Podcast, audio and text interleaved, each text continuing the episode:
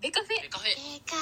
デカフェベカフェベカフェデカフェデカフベカフェェデカフェベカフェベカフェベカフェベカフェデカフェ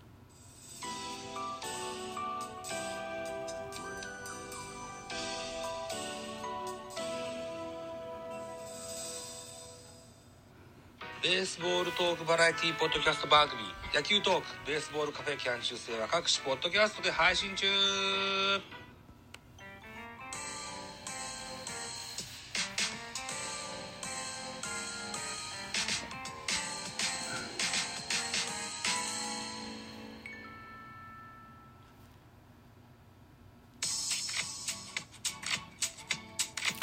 はい、どうも、ザボでございます。ミドル巨人くんのお時間でございます。この番組、ミドル巨人くんは巨人おじさんザボが巨人を語る番組でございますけれども、今日は巨人ではなくですね、先頃亡くなられた門田博光さんの背番号遍歴のお話をしてみたいかなというふうに思っております。一つよろしくお願いします。門田さん亡くなられて、えー、例えば、ホークスロット君の番組、野球語りたいラジオでも、あるいはホークスキャストでも、その門田さんを忍ぶ追悼会やってらっしゃいましたけども、また違った角度でね、おしゃべりできたらいいかなというふうに思っての回でございます。はい。ということで、2月3日に、そんな回をライブでやったんですけど、ラジオトークなんで、ライブが、ポッドキャストなんねえぜということで、はい。あのーキュキュッとまとめて、うん、収録でもやってみたいかなというふうに思っての回でございます。はい。ということで、門田博光さん、南海ホークスを代表するレジェンド、強打者でございます。通算本塁打数567本を数える選手なんですね。で、この門田さんがですね、ちょいちょい背番号をコロコロ変えてたんですね。うん。で、それの、歴史を紐解いてみようかといった、あー三段でございます。一つよろしくお願いします。そもそもね、レジェンドプロ野球選手なんて言われる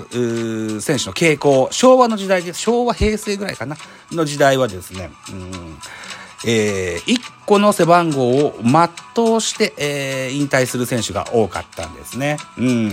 えっ、と、ルーキーイヤーから期待が高くって、で、大体がね、一桁の背番号を与えられるということが多かったです。3とか7とかですね。うん。立浪さんとか、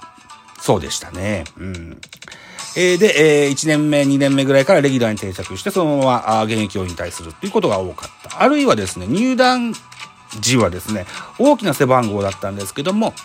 若手のうちにレギュラー定着して活躍が認められて背番号を変更を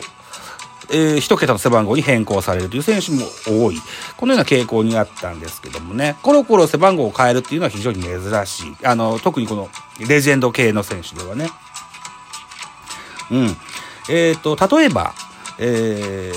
ー、江夏豊さんみたいにジャーニーマンと言われていろんな球団を転々とした選手、あるいはこう、メジャーに渡った選手もそうですよね。メジャー選手もよく移籍を重ねますよね。移籍を重ねることによって背番号がコロコロ変わるっていう選手は多くおります。またですね、巨人の若手、若手でもないか、えー、巨人の選手で言うと松原聖也という選手もえー、コロコロ変わってんですよね。入団から、したのが2017年。育成契約でした。背番号009番でした。うん。で、一軍に行ったり来たりするようになった時には背番号59を与えられました。これは2018年。で、2020年からは一軍に固定されるようになってに31番を与えられました。2021年にはレギュラー定着、背番号9、亀井さんが背負って背番号を与えられましたが、プレッシャーからか2022年は活躍できずですね、えー2023年今年から背番号59に戻しますということで、009、59、31、9、59ということで5個背番号が変わってますけども、まあ、これは球団から言われてやってるんですけども、門田さんに関しては自分が球団に申請して変えてんですね。えー、門田博光さん入団したのが1969年のドラフト、南海ドラフト2位でございました。同期の入団での有名どころで言うと、阪神タイガース、上田二郎さん、中日ドラゴンズ、矢沢健一さん、東京アトムズ、八重樫幸雄さん、現在のヤクルトスワローズですね。えー近鉄バファローズ、太田浩二さん、この辺りが有名どころではないでしょうか。えー、入団した加藤さんが1年目に与えられた背番号が27番です。この27番が出世番号なんて言われて、かつては山本浩二、平松正治などが付けた背番号。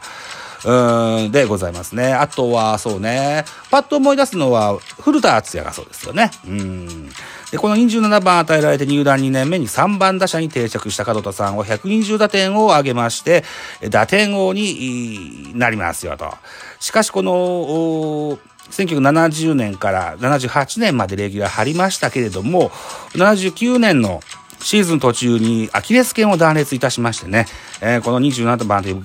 あ27番という背番号が、加藤達さんにとっては弦が悪いということで、えー、背番号を変えることになります。1980年からは背番号44になります。その年、1980年に念願だった本塁打の本数が40本届きます。82年には背番号と同数の44本で初の本塁打王に輝きますが、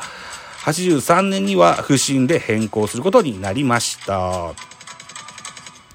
えっ、と、80、1983年シーズン、ショット背番号は60番。えー、40本塁打で本塁打王。それから5年後の88年、1988年、えー、40歳で迎えた加藤さんのシーズン、44本塁打125打点で2冠王、初の2冠王に、えー、を達成いたします。これが南海ホークスのラストイヤーとなるんですね。で、えっ、ー、と、小煩悩で、えー、家族と離れて暮らすのが、を拒否した門田さんはですね、福岡大英ホークスには行かずに関西に残り、当時、オリ阪急ブレーブスから変わったばかりのオリックスブレーブスに移籍することになります。背番号78番の、